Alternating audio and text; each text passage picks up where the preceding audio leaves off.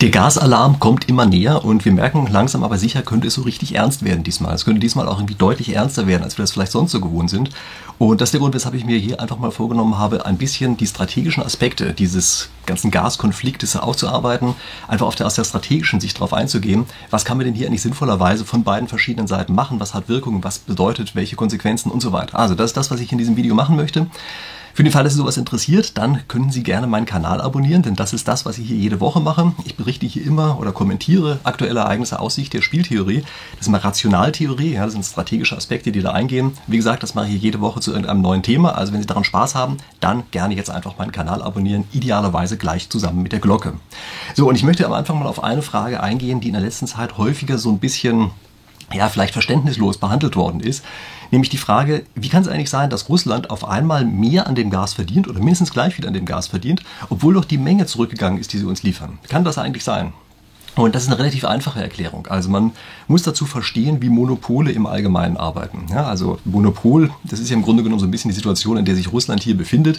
Man muss es natürlich ein bisschen allgemeiner auslegen. Also wenn ein Spieler in der ganzen Situation einen wesentlichen Einfluss am Ende auf das gesamte Marktgeschehen hat, ja, das reicht eigentlich als Situation aus. Und was passiert, wenn eine solche Situation vorliegt? Wenn jetzt ein solcher Spieler die Menge, die er den Nachfragern oder dem einen Nachfrager in diesem Fall liefert, also wenn er die verknappt, was passiert dann? Passieren zwei Effekte gleichermaßen, nämlich zum einen verkauft er weniger, natürlich hat er seine Menge reduziert, aber zum anderen geht dadurch der Preis hoch. Und es gibt jetzt neben den langfristigen Lieferverträgen, die wir mit Russland äh, abgeschlossen haben, gibt es auch noch andere Verträge, die sozusagen immer einzeln neu abgeschlossen werden, also sprich der Spotmarkt. Das heißt, da wird sozusagen immer zum tagesaktuellen Preis, werden da die Preise verhandelt sozusagen auf dem Markt. Und diese Preise steigen dadurch, dass die Menge insgesamt verknappt worden ist. Das heißt also, der Anbieter in diesem einen Fall hat jetzt zwei Effekte. Einmal zurückgehende Menge, zum anderen einen steigenden Preis. Und je nachdem, wo man sich gerade befindet, ist es so, dass die zurückgehende Menge überkompensiert werden kann durch den höheren Preis. Und das ist auch sehr häufig der Fall. Also oft ist es so, dass wenn ein Markt vorher einigermaßen oder fast vollständig bedient worden ist und dann die Menge verknappt wird, das führt eigentlich fast immer dazu, dass für den einzelnen großen Spieler, der das machen kann, danach besser aussieht als vorher.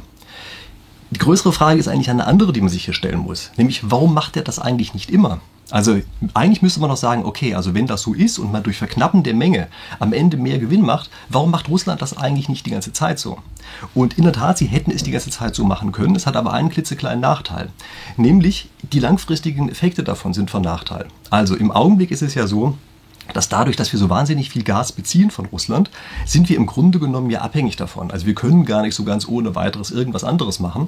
Das bedeutet also, es ist im, wesentlichen Interesse Russlands dafür zu sorgen, dass wir eigentlich die ganze Zeit, oder in der Vergangenheit war es von Interesse, ja, die ganze Zeit dafür zu äh, sorgen, dass wir genug Gas bekommen, und auf die Art und Weise eben, naja, sozusagen abhängig von diesem Gas werden. Ja, also diese langfristige Bindung, die ist auch irgendetwas wert. Ja, und was ähm, passiert hier, also was ist das, was in der, ganzen, in der Vergangenheit die ganze Zeit gemacht worden ist? Im Grunde genommen so ein bisschen das Gleiche, was auch ein Drogendealer macht, ja, dass er die Leute einfach anfixt. Ja, der liefert das Zeug sozusagen zu einem niedrigen Preis und auf die Art und Weise hängen die anderen an der Nadel und können sich eben auch auf lange Sicht nicht davon äh, nicht davon lösen. Ja? Also weiß nicht, ob das ein ganz toller Vergleich ist, aber so ein bisschen grundsätzlich hängen wir sozusagen im Augenblick an dieser Nadel des Gases. Ja? Das ist die Idee dahinter und das ist der Grund, weshalb diese Mengenverknappung eben nicht die ganze Zeit auch in der Vergangenheit stattgefunden hat.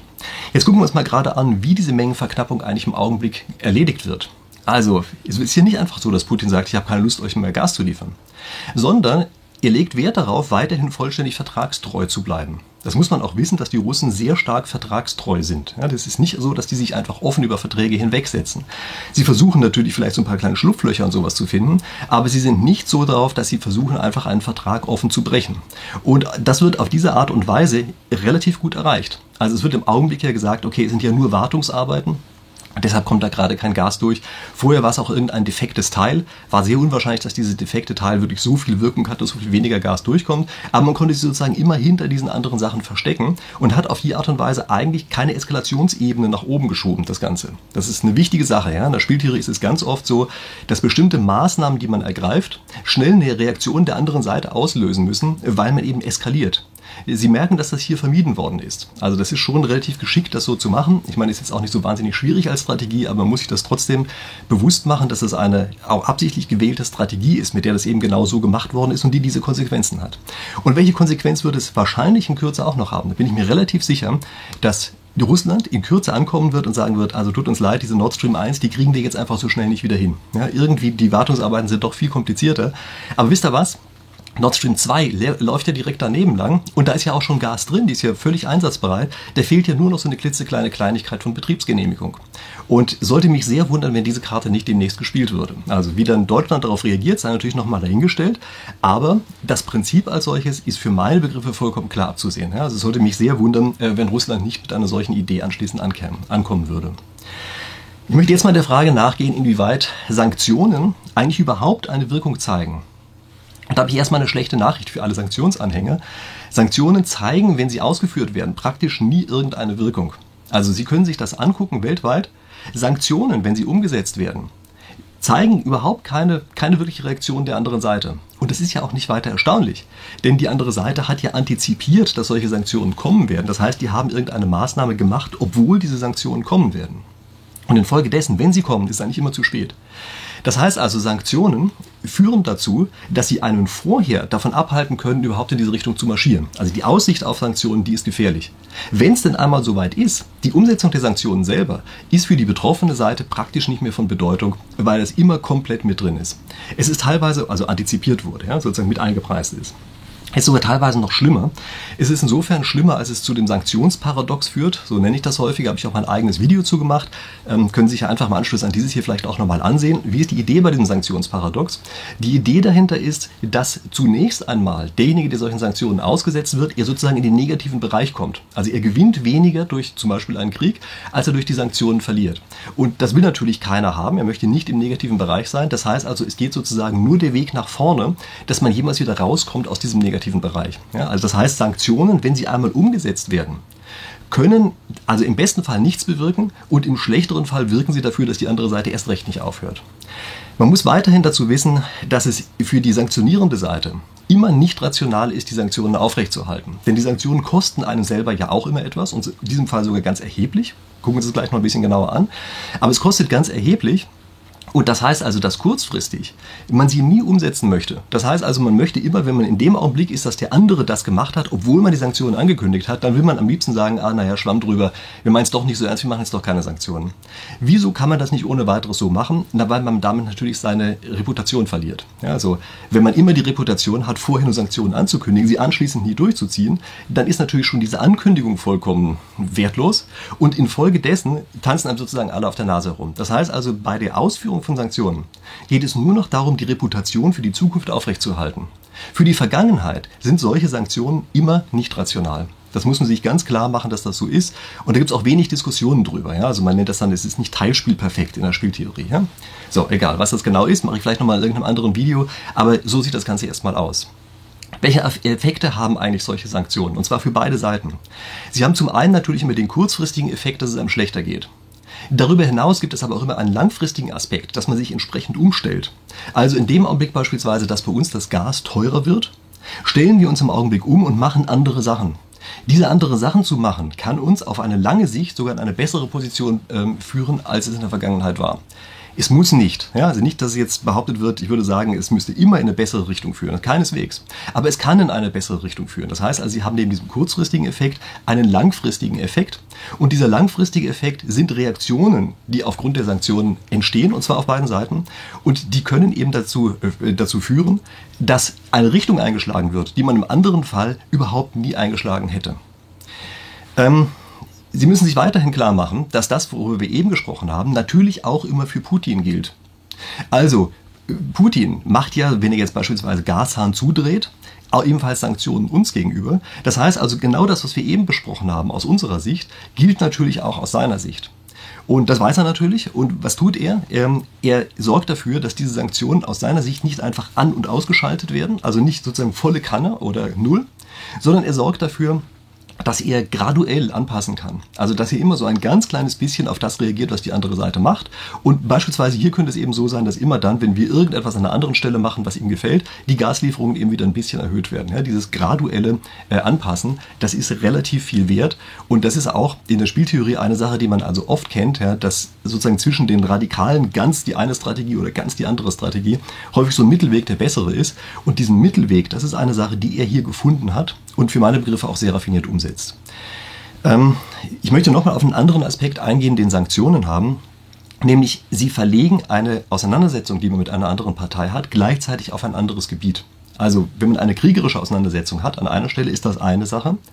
Wenn man das jetzt weiterhin ausweitet auf den wirtschaftlichen Bereich, hat man im Grunde genommen eine Eskalationsstufe höher genommen. Man hat sozusagen an einer anderen Stelle, wo man mit dem anderen eigentlich noch zusammenarbeiten konnte kann man jetzt oder verhindert man, dass man weiterhin zusammenarbeitet und damit geht man eben, wie gesagt, eine Eskalationsstufe höher. Das ist normalerweise von Nachteil, weil sie dann eben, wenn sie wieder deeskalieren wollen, natürlich auch mehr Eskalationsstufen wieder runtergehen müssen. Und es kann sein, dass sie damit die gesamte Situation verschlimmbessern. Also Sanktionen sind ein sehr zweischneidiges Schwert. Wir müssen uns auch weiterhin angucken, wieso eigentlich haben die Sanktionen auf Russland im Augenblick noch sozusagen extra wenig Wirkung gezeigt. Also über eine Sache haben wir eben schon gesprochen. Dadurch, dass diese Mengen verknappt werden, steigen die Preise, Gesamtgewinn für Russland kann auf die Art und Weise sogar hochgehen. Ja, den Effekt hatten wir einfach schon. Was anderes ist aber noch, dass Russland vorbereitet war. Also die haben das ja anscheinend nicht so ganz spontan gemacht, sondern die haben sich vermutlich jahrelang darauf vorbereitet und haben dieser jahrelangen Vorbereitung natürlich darauf geachtet, dass sie in einer solchen Situation, wenn sie denn eintritt, plötzlich noch relativ gut dastehen. Also das ist schon mal ein Grund, äh, weshalb das eben schlechter wirkt, als man vielleicht am Anfang gedacht hat. Also eigentlich hätte man sozusagen von unserer Seite auch darauf vorbereitet sein müssen, dass Russland darauf vorbereitet ist, aber gut, ähm, ist man vielleicht nicht immer. Vor allen Dingen, was hier auch passiert ist und was, glaube ich, von vielen Sanktionsbefürwortern unterschätzt worden ist, das ist, dass es einfach andere Abnehmer gibt, die das einfach substituieren. Ja, also bei Erdöl, das ist ja so, da können Sie es einfach umleiten. Dann geht es eben das Erdöl nicht zu uns, sondern es geht eben in eine andere Richtung. Mit anderen Worten, das trifft Putin überhaupt ganz und gar nicht, weil er einfach direkt andere Nachfrage hat, mit der er das substituieren kann. Also das sind Sachen, die vollkommen leer laufen. Ich finde, das hätte man sich auch vorher überlegen können, äh, dass solche Sachen sozusagen reine Symbolpolitik sind. Aber gut, und das äh, ist eben das, was hier jetzt im Augenblick passiert. Beim Gas ist das anders. Das Gas braucht eine Infrastruktur, also zum Beispiel so eine Pipeline, und das lässt sich eben jetzt nicht so ganz ohne weiteres an andere Stellen verschippern. Also daher ist das schon nochmal eine andere Situation. Aber äh, wir haben eben, naja, auch darüber gesprochen, wie, äh, wie das hier aussieht dass es eben für beide Seiten äh, bestimmte Aspekte hat und sich mittel- oder langfristig plötzlich auch schon anders darstellen kann, als man vielleicht kurzfristig erstmal gedacht hat. Wir müssen uns weiterhin auch nochmal zumindest der Tatsache bewusst werden, dass die Sanktionen im Wesentlichen eigentlich der Position Amerikas dienen. Ja, ich habe ja vorhin schon gesagt, es geht im Wesentlichen um die Reputation des Westens und das ist hier, wenn man so will, eigentlich im Wesentlichen verkörpert durch die USA. Ja, das heißt also, wir reden uns im Augenblick ein, die Sanktionen wären irgendwie moralisch zu rechtfertigen und weiß ich was. Äh, tatsächlich ist es aber einfach so, dass es eben im Wesentlichen unwirksam ist, im Wesentlichen den USA in die Hände spielt und vielleicht für den Gesamtwesten eine Reputation aufbaut. Ganz klar, das ist so. Äh, aber nichtsdestotrotz, wir haben leider in der letzten Zeit so ein bisschen den Trend, unsinnige Entscheidungen als Haltung zu verkaufen. Also wir wissen eigentlich, dass irgendetwas, was wir machen, keine Wirkung hat oder viel weniger Wirkung hat, als man sich eigentlich das wünscht. Und wir verkaufen es aber als die richtige Haltung. Ja? Wir sagen ja, wer das, wer das nicht befürwortet, der ist irgendwie auf eine diffuse Weise böse, ja?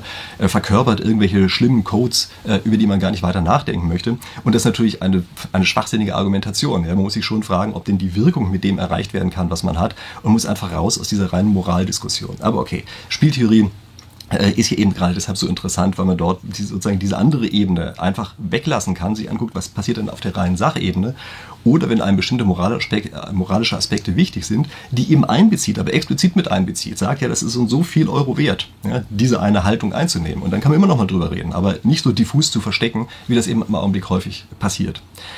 Ich möchte nur auf ein paar Fehler der Merkel-Regierung eingehen. Also eine einseitige Abhängigkeit von irgendwem anders aufzubauen, ist natürlich immer ein Fehler.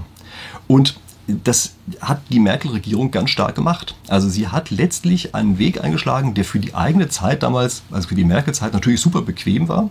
Hat einfach gesagt, wir kriegen das billige Gas aus Russland, alles ist super.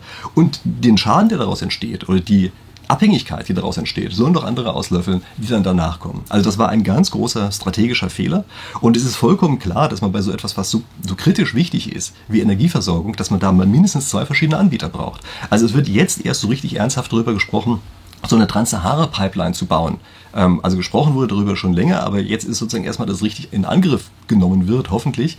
Ähm, ich weiß nicht, wie weit das Ganze kommt, aber das ist etwas, was man im Grunde genommen, wenn man sich schon so stark auf Gas fokussiert, was man in der Vergangenheit äh, hätte auf jeden Fall schon machen müssen. Ja? Und die, wir müssen auch ähm, uns vergegenwärtigen, dass Gas wichtiger wird in dem Augenblick, wo die erneuerbaren Energien ansteigen. Ja? Weil wir, die sind nicht grundlastfähig. Das heißt also, wir brauchen Kraftwerke, die schnell anspringen, schnell einspringen können. Und das erhöht eigentlich die Abhängigkeit von Gas. Und weil das so ist, brauchen wir eben verschiedene Quellen, von denen wir das Gas bekommen. Also im Augenblick denken wir darüber nach, dass wir auch Flüssigkeiten, äh, Flüssiggas mit dazu bekommen.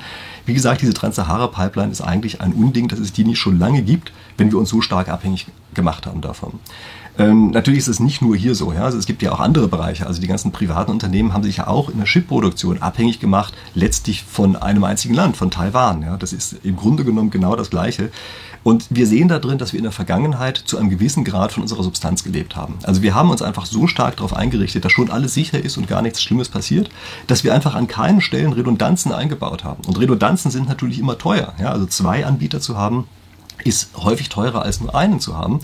Aber nichtsdestotrotz, man ist in einer besseren strategischen Situation. Und auf lange Sicht ist es normalerweise der deutlich bessere Weg, einfach sich eben nicht von einer Quelle abhängig gemacht zu haben, sondern dafür zu sorgen, dass es auf vielen verschiedenen Beinen steht und mit diesen vielen verschiedenen Beinen immer das eine ausgleichen kann, äh, wenn das andere irgendwie schief läuft. Und wir müssen uns jetzt die Frage stellen, werden wir eigentlich ärmer? Also das ist eine Frage, die mir in der letzten Woche in, ich weiß nicht, etlichen Interviews immer wieder gestellt worden ist. Werden wir eigentlich ärmer? Und da kann ich nur sagen, ja klar. Also im Augenblick muss uns ganz bewusst sein, dass durch diese ganzen Geschichten, die wir machen, wir einfach massiv ärmer werden und das auch spüren werden. Das wird von dem, was wir spüren, von dem, wie wir ärmer werden, wird es alles übertreffen, was wir in der letzten Zeit an Krisen hatten und das, obwohl wir ständig im Krisenmodus waren. Also das ist eine Sache, da muss man, glaube ich, kein Prophet sein, um das voraussagen zu können. Es ist im Augenblick nur wenig, weniger sichtbar als viele andere Krisen. Also denken Sie mal an die Flüchtlingskrise zurück. Das war hochgradig visuell. Da gab es diese Bilder von Menschenströmen, die ankommen. Ja, es gab, äh, weiß ich, an verschiedenen anderen Stellen gab es immer wieder Bilder, dass man bestimmte Sachen mit Bildern verbinden konnte. Nichtsdestotrotz ist der Effekt, den wir durch die Flüchtlingskrise haben, der wirtschaftliche Effekt, wahrscheinlich ein wesentlich geringerer als das, was wir im Augenblick durch diese Energiekrise erleben werden und natürlich noch die ganzen anderen Sachen, ja, also dass wir äh, Lieferketten gestört haben und solche Dinge. Das wird wesentlich stärker sein, es ist aber im Augenblick deutlich abstrakter. Also es wird für meine Begriffe diese Wirkung davon noch weit unterschätzt. Und das ist auch der Grund dafür, dass eben sehr viele Leute im Augenblick so völlig bedingungslos sagen, ja, Sanktionen sind eine tolle Sache, in Klammern, ohne zu analysieren, ob die wirklich wirkungsvoll sind. Weil sie sich, glaube ich, nicht klar machen, dass dieses unsichtbare Gas am Ende wesentlich mehr Wohlstand bei uns kosten kann, als zum Beispiel ähm, andere Dinge, die wir eben in der Vergangenheit hatten, ja, die aber stärker visuell orientiert sind. Also das ist deshalb vollkommen klar, dass das weit unterschätzt wird. Und selbst wenn alles gut geht, werden wir im Augenblick einfach Geld in die Hand nehmen müssen, um Resilienz wieder aufzubauen. Ja, also wir haben es in der Vergangenheit ähm, einfach in die Situation reinbegeben, dass wir alles sozusagen ganz fein, spitz auf Knopf ähm, gebaut haben, gar nicht mehr wissen, an welchen Stellen wir überhaupt irgendwie ausweichen könnten, wenn wir denn mal müssten. Und das ist eine Situation, die eben hochgradig gefährlich ist. Und wir werden jetzt auf jeden Fall in eine Richtung gehen, dass wir an ganz vielen verschiedenen Stellen einfach wieder Redundanzen einbauen und diese Redundanzen werden kosten. Also das ist gar keine Frage, das ist nämlich das, was wir in dem Augenblick nicht verkonsumieren können. In der Vergangenheit haben wir einfach alles verkonsumiert. Jetzt müssen wir eben die Redundanzen einbauen das heißt, wir müssen sozusagen auch dort für die Zukunft jeweils vorbauen und das heißt, wir können es in dem einen Augenblick nicht verkonsumieren und das wird sich darin äußern, dass wir es in dem Augenblick erleben, als dass wir etwas ärmer geworden sind. Wobei ich allerdings dazu sagen muss, das äh, gewonnene Sicherheitsgefühl, was wir auf die Art und Weise haben, kann natürlich auch eine ganze Menge wert sein. Das wird auch der Grund dafür sein, dass wir eben solche Sachen jetzt auch verstärkt machen, ja, weil wir dieses Sicherheitsgefühl wieder haben wollen. Wir hatten das vorher automatisch, da hatten wir das Gefühl, es passiert schon nichts. Aber wir merken jetzt, wir sind angreifbar und äh, haben also ein verringertes Sicherheitsgefühl und durch diesen Aufbau von Resilienz können wir eben dann wieder dafür sorgen, dass dieses Sicherheitsgefühl auch wieder erhöht wird. Also das ist schon auch eine bestimmte Art von Konsum. Ja. Dann stellen Sie sich vor, Sie können zwar weiter konsumieren, aber haben immer das Gefühl, oh je, morgen könnte alles weg sein. Das ist schon klar, dass Sie dann sozusagen lieber so eine, ja, so eine Versicherungsleistung sozusagen zahlen. Ähm, apropos Versicherungsleistung, ja, wir hatten in der Vergangenheit, in der Ölkrise, hatten wir ja auch schon mal eine solche Situation und daraufhin wurde eine strategische Ölreserve angelegt. Also das hatten wir erstaunlicherweise vorher in Deutschland auch nicht. Ja, wir hatten also keine strategische Ölreserve. In der Ölkrise haben wir gesehen, oh je, wir sind ganz schön abhängig von diesem Öl. Das heißt, wir haben erstmal eine strategische Reserve aufgebaut und die gibt es auch noch bis heute, diese strategische Reserve. Und vom Prinzip her haben wir das bei Gas auch gehabt. Aber auch nur vom Prinzip. Denn wir haben dort so eine Scheinprivatisierung gemacht. Also anstatt, dass diese Stelle tatsächlich als sozusagen strategisch wichtig weiterhin in staatlicher Hand geblieben ist, nee, wurde das Ganze privatisiert und wie durch ein Wunder auf die Art und Weise an Russland ausgelagert, ja, in irgendeiner Weise. Und es ist natürlich vollkommen klar, dass das dann von der Seite auch als letztlich strategisches Instrument eingesetzt wird. Dass dann eben von russischer Seite zum Beispiel eben die Gasspeicher leer gefahren werden. Wobei ich es ohnehin übrigens bereits ein Unding finde, dass die überhaupt vom Füllstand her so stark schwanken, diese Speicher im Jahresablauf. Ich würde sagen, wir brauchen auch dort eben eine strategische Reserve und meinetwegen noch irgendwelche anderen Gasspeicher, die hoch und runter gefahren werden, um den Jahresablauf abzupuffern. Ja, aber die strategische Reserve müsste nochmal dazukommen. Naja, wie gesagt, wir haben zu wenig an Resilienz gedacht, hat niemand gemacht.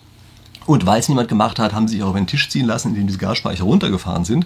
Und jetzt haben wir eben das ganze Schlamassel. Das Problem dabei ist, dass das Zusammenspiel zwischen Staat und Privaten für meine Begriffe im Augenblick schlecht ausgewogen ist. Es gibt bestimmte Dinge, die sollten staatlich organisiert werden, weil da kein direktes wirtschaftliches Interesse dran ist. Und zum Beispiel sowas wie eine strategische Reserve zu bevorraten, das ist eine typische staatliche Aufgabe. Einfach wie gesagt, weil wenn sie das Privaten überlassen, die eben ganz andere Interessen haben, als die Gesamtwirtschaft zu stützen.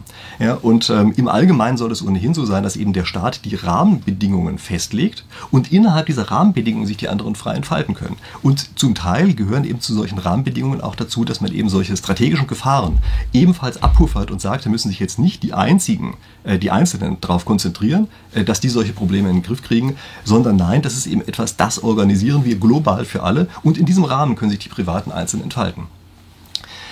Es gibt im Augenblick eine ganze Menge Aufrufe zum Gassparen.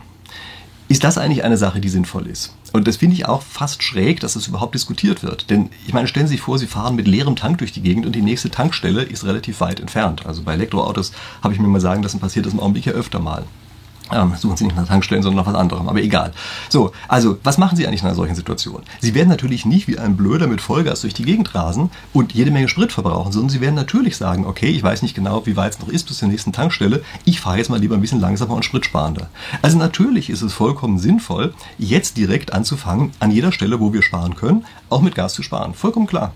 Auf der anderen Seite muss ich auch mal fragen, wieso eigentlich brauchen wir schon wieder die ganze Zeit solche Aufrufe, und können nicht einfach mal auf Preissignale vertrauen. Also Preissignale sind viel wirkungsvoller. Wenn Ihnen einer sagt, duschen Sie weniger, dann sagen Sie, naja, okay, erzähle ich meinen Freunden, dass ich weniger dusche, machen es aber trotzdem anders. Was passiert aber, wenn die Preise entsprechend hochgehen? Naja, dann sagen Sie sich, hm, naja, wenn das jetzt richtig teuer wird, dann lasse ich das vielleicht mal lieber und gebe das gleiche Geld lieber für was anderes aus. Also das heißt, dieses, diese äh, Preissignale einfach durchzureichen, ist ein unglaublich wichtiger Aspekt, den wir im Augenblick haben. Und auch da ist es leider so, dass dieses Zusammenspiel zwischen Staat und Privaten einfach an einer ganz schlechten Stelle gelandet ist auf einmal. Auf einmal wird so getan, als könnte der, der Staat sozusagen so ein rundum sorglos, sorglos Paket hier liefern und könnte alle von allem abschirmen. Ja? Also Beispielsweise auch das bei der strategischen Ölreserve, was freigegeben worden ist. Das ist einfach nicht sinnvoll äh, im Augenblick. Ja? Wir müssen jetzt im Gegenteil so eine strategische Reserve zusammenhalten. Wir wissen ja nicht, was passiert. Und sie wurde deshalb nur freigegeben, damit die Preise nicht zu hoch gehen. Also ich halte das für vollkommenen Quatsch. Ja? Und es muss auf jeden Fall so sein, dass eben Preise, wenn sie eine kurzfristige Knappheit andeuten, dass diese Preise dann auch wirklich hochgehen können, damit sich alle darauf einstellen und vor allen Dingen auch wissen, dieses Risiko von solchen Preissprüngen ist auf einmal da und mittelfristige Maßnahmen ergreifen, die dann eben dazu führen, dass man darauf vorbereitet ist. Also Sie erinnern sich an diese Geschichte, dass wir gesagt haben, es gibt Sekundärreaktionen und diese Sekundärreaktionen, die muss man dadurch auslösen, so dass wir eben mittelfristig danach plötzlich resilienter mit mehr Abwehrkräften ausgerüstet sind, als wir es vorher waren. Und ähm, bei der Gaspriorisierung, da wurde ja immer gesagt, ja, die Privathaushalte, die werden auf jeden Fall immer beliefert und wir schneiden nur an anderen Stellen ab. Habeck hat sich jetzt zum Glück einfach mal hingestellt und hat gesagt, nee, ich finde das eigentlich besser, wenn auch die Privathaushalte jetzt einfach mal mit reinkommen und auch bei Privathaushalten häufiger mal das Gas abgestellt werden kann. Das ist deshalb wichtig, damit hier eine Rückkopplung vorliegt. Im Augenblick ist es ja so, dass viele Privathaushalte einfach das Gefühl haben, ach, das ist abstrakt, das trifft nur die anderen, das trifft ja nur die böse Wirtschaft, das trifft uns ja gar nicht. Natürlich ist das eine Fehlwahrnehmung, ja, man hat dieses Gefühl und keine direkte Rückkopplung hat. Das heißt also, in dem Augenblick, wo bei Gasrationierungen auch die Privathaushalte mit einbezogen werden, ist der ganz große Vorteil, dass dann eben Privathaushalte auch spüren, was los ist und sich dann nochmal überlegen, vor dem Hintergrund dieses Spürens, wollen wir denn eigentlich diese Art von Politik weiterhin betreiben? Also hier im Klartext, lohnen sich denn eigentlich diese Sanktionen? Ja, das muss man sich ja stellen als Frage. Und wir müssen auch hier weiterhin uns angucken, wenn wir überhaupt an irgendeiner Stelle priorisieren. Was sollten wir eigentlich priorisieren? Also wer sollte sozusagen als, als letzter noch das Gas kriegen? Und wenn ich mir jetzt ein Unternehmen vorstelle, bei dem zum Beispiel eine eine Betriebsunterbrechung dazu führen würde, dass es gigantische Kosten verursacht, dann würde ich sagen, sollten die auf jeden Fall bei dieser Priorisierung ebenfalls mit dabei sein. Das heißt, wir müssen uns fragen, wo ist denn der Schaden für die gesamten Wirtschaftsteilnehmer am geringsten? Und den Weg sollten wir gehen. Und nicht einfach nur das sozusagen rein abstrakt immer sagen, ja, das ist die Wirtschaft, die anderen haben nichts damit zu tun. Doch, die anderen, wie alle, jeder einzelne Haushalt hat natürlich damit zu tun. Und wenn wir auf einmal an solchen Stellen die Betriebe schädigen, dann zieht sich das durch, durch die gesamte Landschaft. Unter anderem dadurch, dass die Produkte dann plötzlich gar nicht mehr da sind, dadurch, dass die Leute arbeitslos geworden sind und so weiter. Das bedeutet, es sind ganz reale Folgen, die dran hängen. Die sind genauso real, wie wenn einem Privathaushalt das Gas abgestellt wird und man friert. Bloß sie sind eben in dem Augenblick weniger sichtbar. Ja, also, das muss man sich klar machen, dass das genauso wichtig sein kann von der Priorisierung her und dass eben bei der Priorisierung immer die Regel gelten soll, derjenige kriegt es, bei dem es den meisten Schaden verursachen würde, wenn er es nicht gekriegt hätte. Und zwar nicht für irgendwelche abstrakten Größen, sondern für beteiligte Menschen. Und ich möchte jetzt nochmal auf eine andere Sache eingehen, die ich für vollkommen verrückt halte eigentlich, nämlich, dass wir jetzt darüber nachdenken, Gasheizungen auch noch zu verbieten. Also Sie müssen sich vorstellen, wir haben in der Vergangenheit Kernenergie verboten. Dann haben wir Ölheizungen, private Ölheizungen verboten. Dann wollen wir jetzt auch noch Gasheizungen verbieten und Verbrenner haben wir ja sowieso auch schon verboten. Habe ich mir schon einem anderen Video drüber aufgeregt. Was wollen wir denn mit diesen ganzen Verboten eigentlich erreichen? Also glauben die Leute denn wirklich, dass wenn wir immer mehr verbieten, dass wir dann von irgendetwas unabhängiger werden? Ist doch ein vollkommener Fehlschluss zu glauben, dass wenn ich jetzt Gas verbiete, ich die Abhängigkeit insgesamt verringere. Denn die Abhängigkeit geht doch an einer anderen Stelle dann natürlich hoch. Also ist doch vollkommen klar, dass wenn man mehrere verschiedene Wege hat, wir haben vorhin über diese Zweitbezüge gesprochen, ja, dass wir noch von anderen Lieferanten beliefert werden. Wenn wir also unterschiedliche Wege haben, an Energie ranzukommen, ist es doch vollkommen klar, dass das die Resilienz erhöht. Also dass es etwas ist, wo man weniger abhängig ist. Also genau durch solche wirren Gedanken wie das, was wir haben, dass wir einfach alles nacheinander verbieten wollen und dann glauben, jetzt haben wir auf einmal was Tolles erreicht, wird das Gesamtsystem ganz einfach immer instabiler. Es ist vollkommen klar, dass das passieren muss, weil wir immer mehr auf die eine Sache äh, konzentrieren. Ja? Und es verbleibt immer weniger Möglichkeit, dafür eben wirklich Abwehrkräfte zu haben. Und am Ende kommen dann noch solche verrückten Sachen raus, wie dass wir beispielsweise nur noch Kohle ver ver ähm, verfeuern können, weil das das Einzige ist, was irgendwie übrig geblieben ist aus irgendwelchen Gründen und nicht verboten worden ist. Aber ich kann mir vorstellen, dass die Nächste dann um die Ecke kommen und sagen, müssen wir auch noch verbieten. Ja? Ähm, was natürlich überhaupt gar nicht funktioniert. Ja?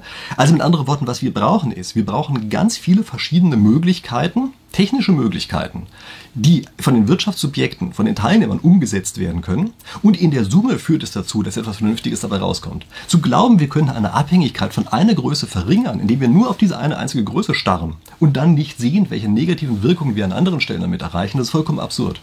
Und dass wir im Augenblick diese Gasabhängigkeit haben, ich möchte es nochmal betonen, das liegt eben unter anderem daran, dass wir so stark auf erneuerbare Energien gesetzt haben und zumindest für eine nicht ganz kurze Übergangsphase wir damit eben dieses Gas brauchen. Das hat unsere Abhängigkeit erhöht. Es wird immer behauptet, das sei das Gegenteil der Fall. Ja? Äh, Erneuerbare würden die Abhängigkeit von Gas verringern, aber das stimmt einfach nicht. Ähm, sie verringern die Abhängigkeit genau dann, wenn wir noch grundlastfähige Kraftwerke haben und die könnte man beispielsweise mit Kernenergie betreiben. Ja, ich weiß, ich wiederhole mich und wahrscheinlich können es viele von meinen Zuschauern auch nicht mehr hören, aber Kernenergie hat eben genau die Eigenschaften, die wir insgesamt haben wollen. Und ich finde es vollkommen absurd, dass wir in einer solchen Situation wie der, in der wir uns jetzt gerade befinden, also wo wir wirklich merken, es kann ein richtiges Problem für uns geben, dass wir in einer solchen Situation nicht einfach über den Schatten springen können und wenigstens diese Kernkraftwerke weiterhin laufen lassen, die ja sowieso schon dran sind. Aber gut, okay, lassen wir das. Aber jedenfalls jetzt noch weiter plötzlich damit anzukommen und zu sagen, wir wollen noch irgendwas verbieten und danach, wenn unsere Abhängigkeit ähm, verringert sein, danach sind wir besser dran, ist aber vollkommener Quatsch. Erinnern Sie sich da übrigens auch bitte einfach mal an Sri Lanka, äh, die den genialen Plan hatten, zu sagen, ja, also Chemie in der Landwirtschaft ist ja was ganz Schlimmes, wir wollen alles ganz bio haben und dann auf einmal feststellen, oh Mist, ist, äh, auf einmal ist ja der Ertrag niedriger geworden und auf einmal haben wir eine riesige Hungersnot. Das ist nicht der einzige Grund für die Hungersnot, aber sowas kommt natürlich dann nochmal oben drauf. Und wenn man mehrere solcher Fehlentscheidungen trifft, dann heißt das, dass auf einmal wirklich ein, eine echte Katastrophe in einem Land ausbricht. Das ist genau das, was wir dort im Augenblick sehen können. Und wir laufen im Augenblick sehenden Auges in eine ähnliche Richtung, indem wir uns alle Wege abschneiden, indem wir sagen, die Technologie dürfen wir nicht nehmen und die dürfen wir nicht nehmen und jene dürfen wir auch nicht nehmen und uns dann wundern, dass wir eben von der verbleibenden Technologie in eine weitere Abhängigkeit reingekommen sind, die man sich so überhaupt gar nicht hat vorstellen können. Ja, nur weil einfach aus ideologischen Gründen man das Gefühl hat, die eine Abhängigkeit ist weniger schlimm als die andere oder vielleicht die eine Abhängigkeit gar nicht sehen möchte. Okay, gut. Also das dazu. Ähm, für den Fall, dass Sie jetzt bis hierhin durchgehalten haben, ähm, werden Ihnen vielleicht ein paar Ähnlichkeiten auffallen zu einem anderen Interview, was ich zeitnah zu diesem hier gegeben habe. Da gibt es auch so ein paar Überschneidungen. Nämlich Mario Lochner, äh, der hat einen eigenen Kanal gemacht. Ich verlinke Ihnen unten auch einfach mal. Dem habe ich ein Interview gegeben. Also wird wahrscheinlich das Interview ein bisschen später rauskommen als das, was Sie hier jetzt gerade gehört haben. Aber ein paar Überschneidungen gibt es da drin. Also tut mir leid dafür, aber das sind halt ähnliche Themen, über die wir gesprochen haben. Und dann passiert eben sowas. Und ansonsten, ich freue mich jetzt auf eine lebhafte Diskussion in den Kommentaren unten. Genug ähm, Vorspiel oder ja, also Anstöße sozusagen werde ich Ihnen ja gegeben haben. Und ähm, ja, Sie wissen ja, wenn Sie nicht nur kalt duschen, sondern auch mal heiße Themen haben wollen, dann vergessen Sie nicht meinen Kanal zu abonnieren mit Glocke, damit wir uns dann hier in der nächsten Woche wiedersehen. Bis dahin.